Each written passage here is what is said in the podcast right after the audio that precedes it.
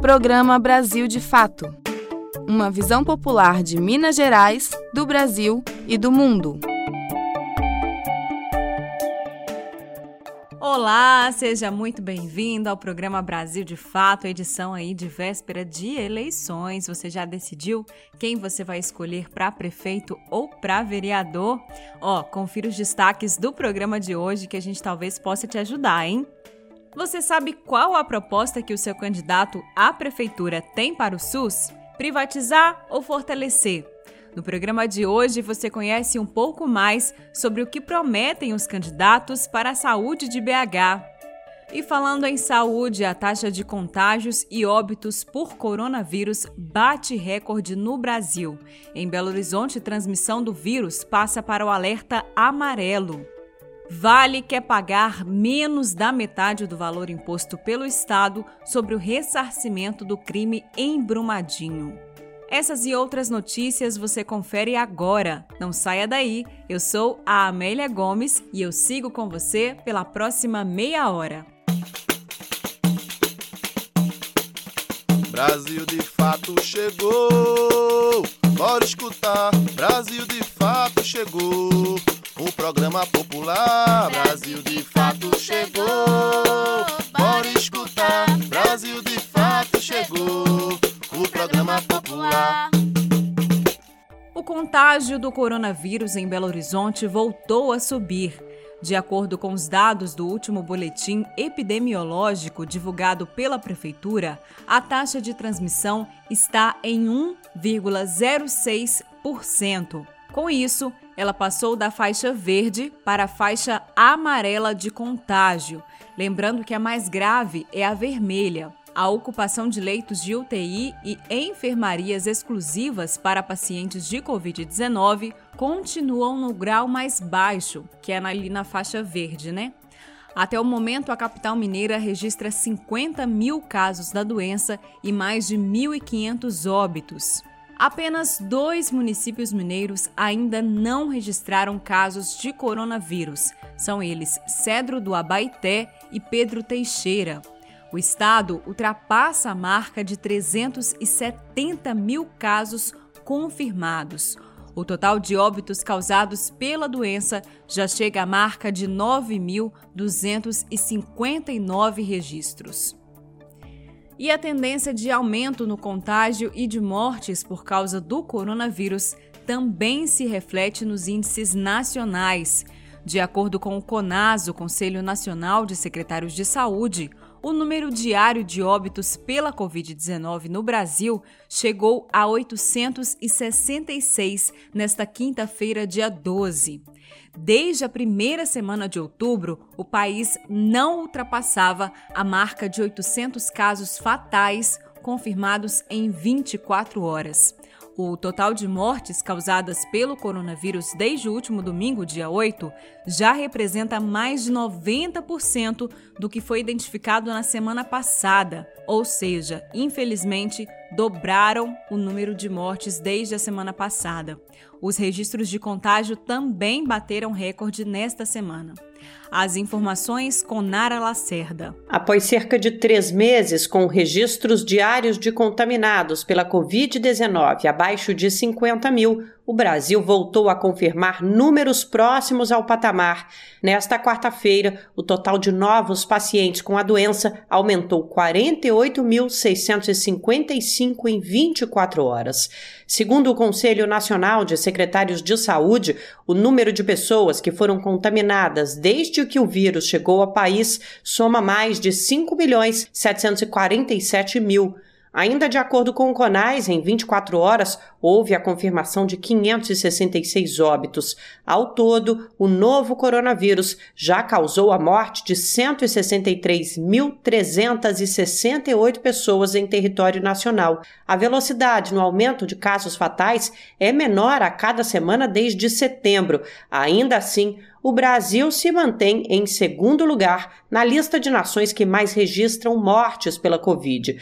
O aumento no total de casos desta quarta-feira pode ter relação com problemas técnicos no acesso à base de dados de alguns estados registrados nos últimos dias. Mesmo assim, o patamar já representa mais de 40% de tudo que foi confirmado na semana passada. Além disso, o número não contabiliza o resultado do Amazonas, portanto, deve ser ainda mais expressivo. De São Paulo, da Rádio Brasil de Fato, Nara Lacerda. Todas as sextas-feiras tem edição impressa do jornal Brasil de Fato, com análise diferenciada sobre os fatos, denúncias que interessam ao povo mineiro, dicas culturais e, claro, o seu esporte semanal. A edição impressa é distribuída gratuitamente em diversos pontos de Belo Horizonte e região metropolitana, como estações do metrô e do MOVE, e também chega em várias cidades mineiras.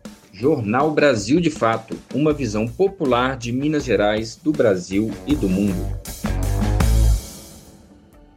Foi retomada nesta quinta-feira, dia 12, as audiências sobre o acordo da Vale com o governo de Minas Gerais em relação ao ressarcimento que a empresa deve pagar ao Estado por causa do rompimento da barragem na bacia do Paraupeba. Novamente, a reunião entre a mineradora e o governador Romeu Zema aconteceu a portas fechadas e sem a participação dos atingidos. Denúncias apontam que, como contraproposta, a Vale ofereceu ao Estado um terço do valor imposto, que era de 54 bilhões. O acordo ainda não foi assinado pelo governador. A próxima audiência sobre o assunto está marcada para a próxima terça-feira, dia 17. As vítimas do crime continuam lutando para conseguir participar do julgamento do caso. E outra catástrofe causada pela privatização é o apagão energético no Amapá. Há quase 10 dias, a população enfrenta a falta de luz. Nesta quinta-feira, os consumidores protestaram na internet divulgando as contas que eles pagam por lá. E vocês não podem nem imaginar quanto que é o valor. As contas chegam de 800 até R$ 1.400. Imagina, gente, mais do que um salário mínimo. Após a crise provocada por uma empresa privada, a população e parlamentares pedem a reestatização da Companhia Energética do Estado. As informações com Rodrigo Durão. A crise de abastecimento elétrico que se arrasta no estado do Amapá desde o último dia 3 fortaleceu o debate contrário à privatização do setor no país. A Gemini Energy, empresa estrangeira que atua nos 14 municípios amapenses atingidos pelo apagão, é alvo de críticas por causa da falta de equipamentos para solucionar prontamente o problema, surgido a partir de um incêndio que atingiu a subestação de Macapá. O cenário acabou dando musculatura ao movimento antiprivatista no país. Um dos argumentos presentes no debate se refere a piora do serviço desde o período de desestatização das companhias. A questão é afirmada por Ícaro Chaves, diretor da Associação dos Engenheiros e Técnicos do Sistema Eletrobras. E o que a gente tem visto desde o princípio desse, desse processo de privatização, lá nos anos 90 ainda, é que invariavelmente isso vem com precarização de serviços isso vem com aumento da tarifa. Né? Então, o consumidor ele não ganhou nada com a privatização. E, pelo contrário, ele perdeu. E a gente tem visto vários exemplos de estados onde a gente tem, tem situações de calamidade pública, praticamente. Diante das emergências do momento, a estatal Eletrobras foi convocada para socorrer o estado por meio da Eletronorte. Ao mesmo tempo, o governo Bolsonaro pretende vender a companhia criada em 1962 pelo Estado brasileiro. Yuri Paulino, da coordenação do MAB, Movimento dos Atingidos por Barragens, afirma que o colapso no Estado não surpreendeu. A privatização do setor elétrico ela sempre foi sinônimo de apagão. Veja o que aconteceu no início dos anos 2000, né, um período de maior avanço na privatização do setor e que resultou naquele apagão que atingiu todo o Brasil, o racionamento da energia. Então, o que acontece no, no Amapá é, não é novidade. Um reforço contra a entrega da Eletrobras nesse momento veio com as iniciativas do presidente do Congresso Nacional, Davi Alcolumbre, do DEM, do Amapá. Com base eleitoral no estado, o senador provocou a ANEL, Agência Nacional de Energia Elétrica, a fazer uma rígida apuração dos motivos do apagão. No auge dos debates sobre o caso, ele chegou a defender que a empresa perca a concessão no Amapá e que a Eletrobras passe a controlar o parque elétrico da região. O senador também já vinha se mostrando contrário à venda da companhia pública e agora é apontado como um possível entrave ao governo Bolsonaro. A estatal começou a ser fatiada e privatizada durante o governo Temer, mas o processo está paralisado no Congresso desde o final de 2019, por enfrentar resistência de parlamentares tanto na Câmara dos Deputados como no Senado. A Gemini afirma que as investigações sobre o colapso ocorrido no Amapá ainda estão em andamento, mas indica que a subestação de Macapá foi atingida por uma tempestade no dia 3, tendo incendiado na sequência. O incidente comprometeu os dois transformadores que estavam em operação no local. Um terceiro estava em manutenção havia meses e por isso não pôde ser utilizado de imediato para suprir o abastecimento na região. De São Paulo, da Rádio Brasil de Fato, Fato, com reportagem de Cristiane Sampaio, Rodrigo Durão. Você está ouvindo programa Brasil de Fato. Uma visão popular de Minas Gerais, do Brasil e do mundo.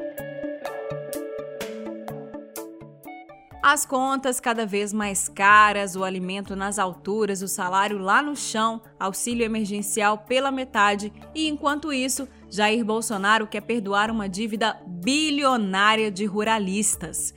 O valor sonegado pelo agronegócio poderia arcar por dois meses com os gastos do auxílio emergencial no valor de 600 reais.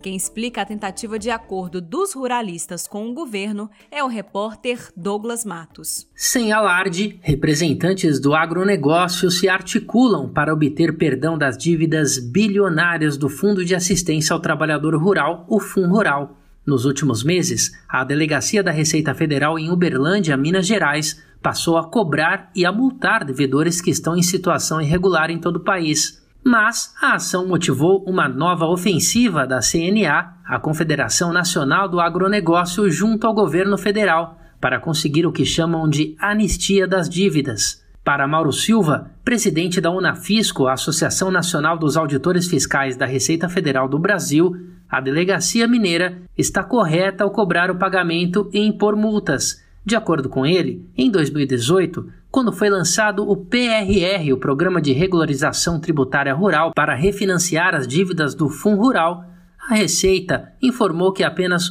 1% do total da dívida era de produtores rurais individuais.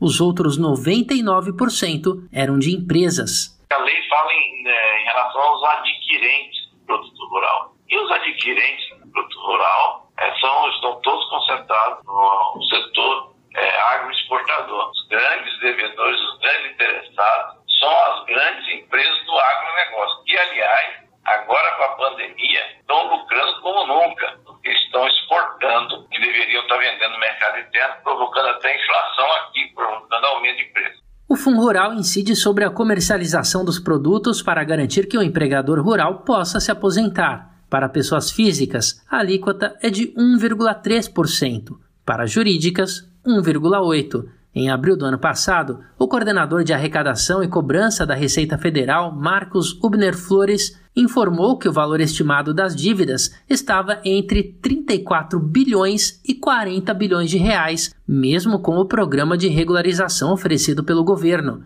O Brasil de fato aguarda um retorno da Receita e da Procuradoria-Geral da Fazenda para confirmar o valor atualizado das dívidas com o Fundo Rural e os nomes dos maiores devedores. Segundo a Unafisco, os débitos que continuam pendentes são estimados em ao menos 12 bilhões e meio de reais. E de acordo com uma pesquisa da própria CNA, divulgada em agosto, o produto interno bruto do agronegócio brasileiro avançou 4,65% nos primeiros cinco meses do ano, em meio à pandemia. De janeiro a setembro, as exportações atingiram 79 bilhões e 900 milhões de dólares, o que equivale a 430 bilhões de reais, gerando um superávit recorde para o setor. O PIB brasileiro, por outro lado, tem uma projeção de queda de 5,8% em 2020. Vale lembrar que em 2018 e 2019, quando o Fundo Rural foi debatido no Congresso, Rodrigo Maia, presidente da Câmara dos Deputados,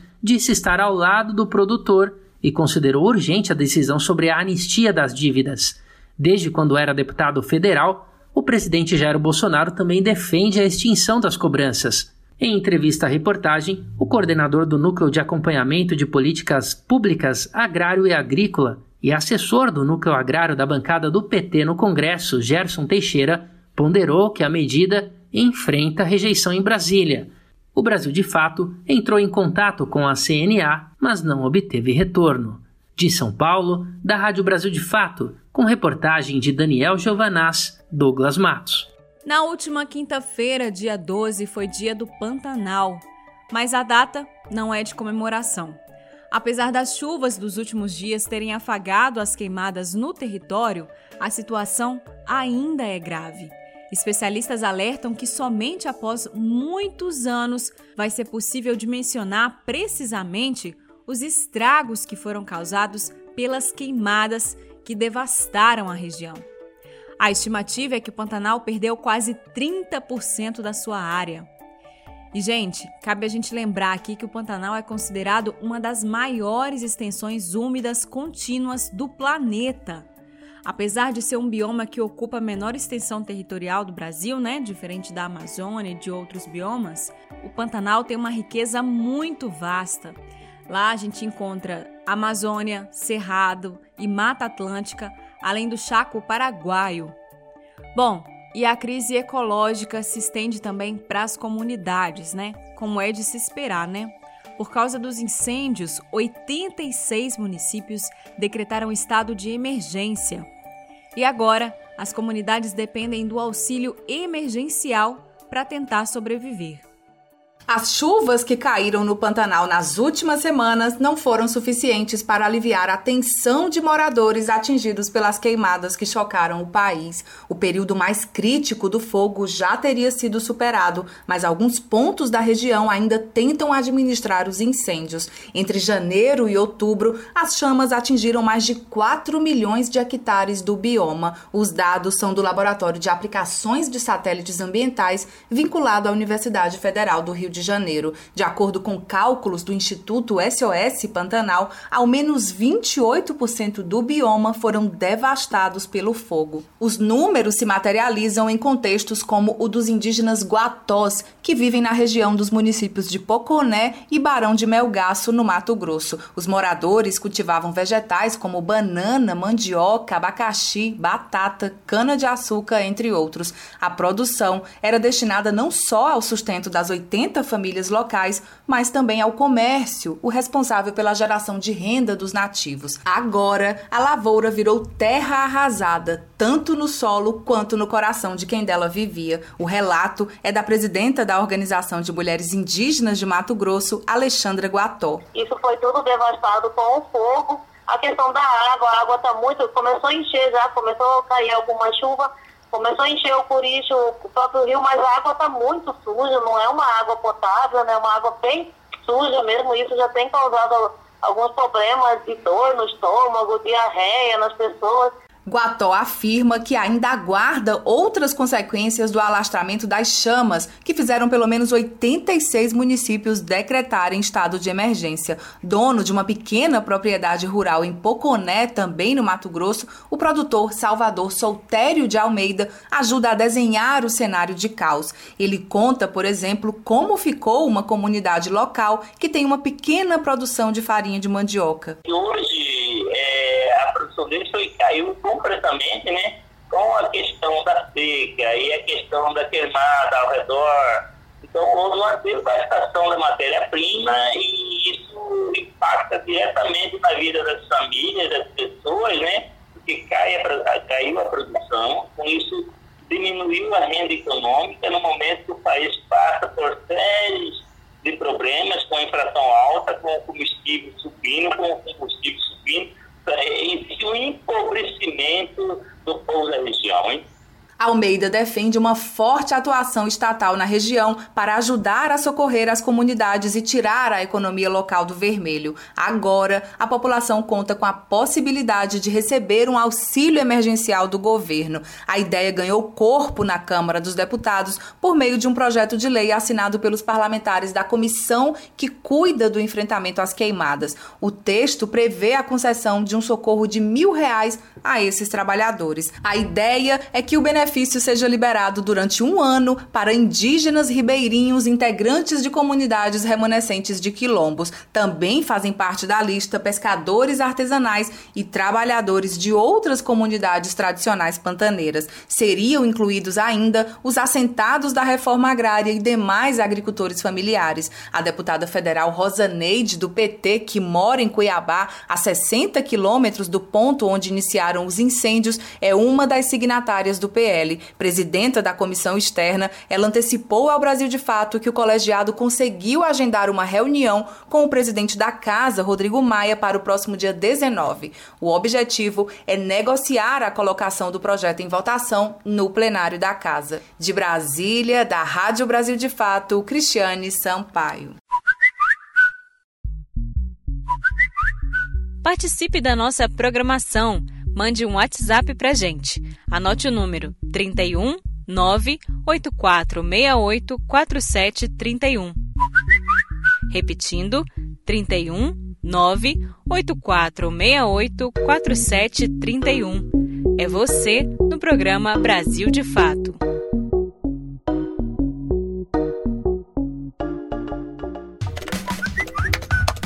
Bombou na rede.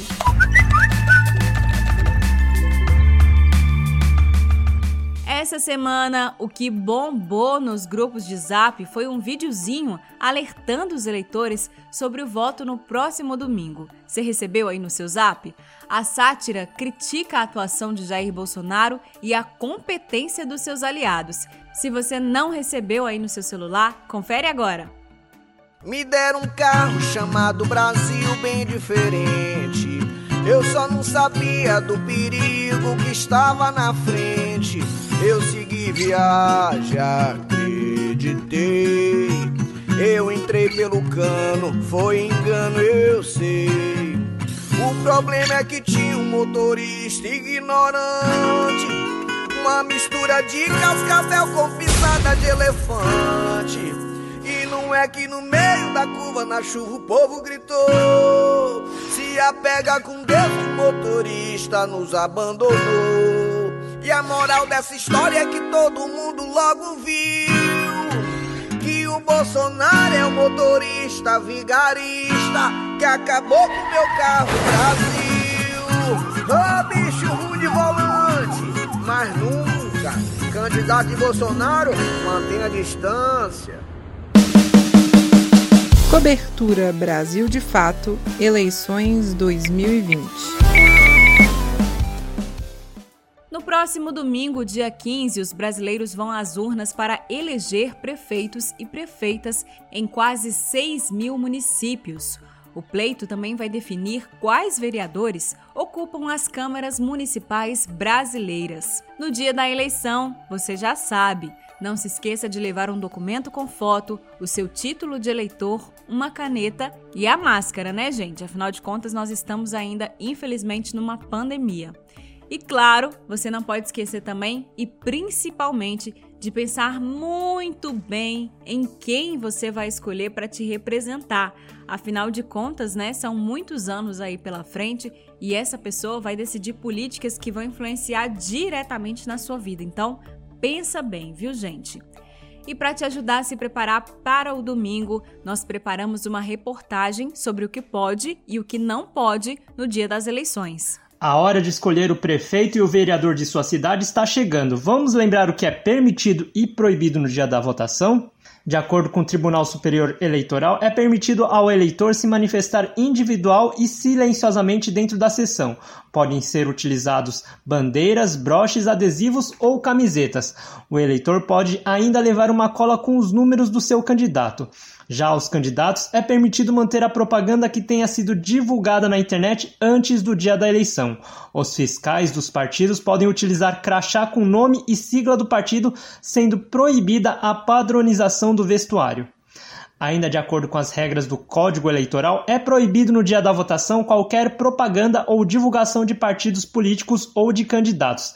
Também não podem haver aglomeração de pessoas com vestimentas padronizadas, carreatas, comícios, uso de alto-falantes e distribuição de santinhos em locais próximos à votação. Os mesários também não podem usar vestuário ou objetos que remetam a um partido político ou candidato. Lembrando que caso alguém veja alguma irregularidade no dia da eleição, pode fazer a denúncia pelo aplicativo Pardal da Justiça Eleitoral. Da Rádio Nacional em São Paulo, Nelson Lim. E falando ainda sobre o seu voto no domingo, você sabe qual que é a proposta que o seu candidato à prefeitura tem para o SUS, para o seu posto de saúde aí no bairro, para a UPA? Será que o seu candidato quer privatizar o SUS ou ele quer fortalecer o serviço, hein? É uma boa questão para se pensar aí no dia da votação. No programa de hoje, você conhece um pouco mais sobre o que prometem os candidatos para a saúde de BH. Quem explica para gente é a repórter Bruna Bentes. A saúde, historicamente, é uma das maiores preocupações da população brasileira. Neste ano, por causa da pandemia do coronavírus, o tema ganhou ainda mais destaque, colocando o SUS, o Sistema Único de Saúde, no centro das promessas eleitorais. Todos os 15 candidatos à Prefeitura da capital mineira possuem propostas para a melhoria da saúde em seus planos de governo. No entanto, nem todas as promessas são iguais. Alguns candidatos, por exemplo, demonstram não ter compromisso com o SUS totalmente gratuito, mas sim com empresas privadas da área da saúde. Após ser duramente criticado, o presidente Jair Bolsonaro recuou e revogou o decreto 10.530 no último dia 28. Esse decreto inseria a rede de atenção primária à saúde entre as parcerias com a iniciativa privada. Essa tendência privatizante é seguida por alguns candidatos de Belo Horizonte, principalmente João Vitor Xavier, do Cidadania, que propõe construir parcerias público-privada para a construção ou reformas das unidades de saúde, incluindo a terceirização de atividades. Rodrigo Paiva, do Novo, também é um dos candidatos adeptos às medidas de privatização.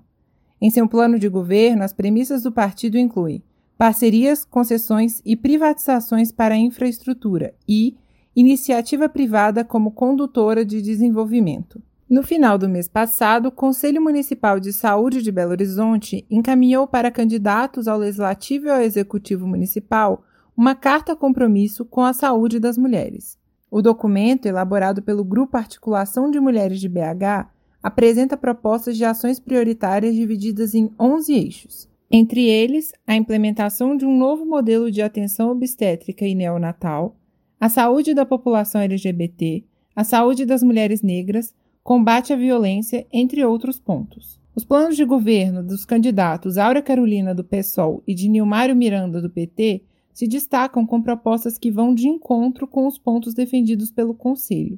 Áurea ainda pretende adotar estratégias para reduzir a mortalidade materna, neonatal e infantil, e inaugurar a maternidade Leonina Leonor Ribeiro em Venda Nova.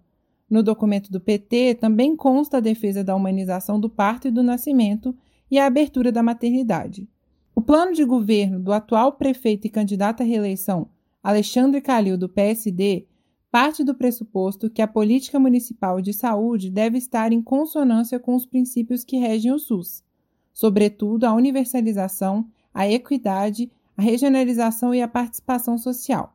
Entre as suas propostas está o investimento em reformas e a reconstrução de pelo menos 40 centros de saúde, além de centros de referência em saúde mental, unidades de pronto atendimento, centros de atenção à mulher, entre outras instituições. Sindicatos e movimentos do setor criticam que a promessa é fruto da luta dos trabalhadores da saúde de Belo Horizonte e que, desde o início da gestão de Calil, sindicatos e conselhos travam batalhas e conseguiram convencer o prefeito da necessidade da manutenção e da ampliação da rede do SUS. De Belo Horizonte, da Rádio Brasil de Fato, com produção de Larissa Costa, Bruna Bentes. E o Brasil de Fato está preparando uma cobertura especial das eleições que acontecem nesse domingo. Lá na nossa página você vai conferir todas as notícias, minuto a minuto, da disputa em diversas capitais do país. Por lá você confere conteúdos em texto, áudio e vídeo. É só acessar brasildefato.com.br. Previsão do tempo. Final de semana de baixas temperaturas em Belo Horizonte. No sábado, a mínima fica em 18 graus. No domingo, 19. Há previsão de trovoadas para o dia 14, mas todo final de semana vai ser de tempo fechado. As informações são do Instituto Nacional de Meteorologia. O programa de hoje teve roteiro, trabalhos técnicos e apresentação de Amélia Gomes. A produção é da equipe de jornalismo do Brasil de Fato. Um bom final de semana para você, um bom descanso e não se esqueça de pesquisar muito bem quem são seus candidatos para vereador, para prefeito, Pensa com carinho porque essa é uma decisão muito séria que influencia direto aí na sua vida, dos seus familiares, então ela precisa ser tomada com muita responsabilidade, né?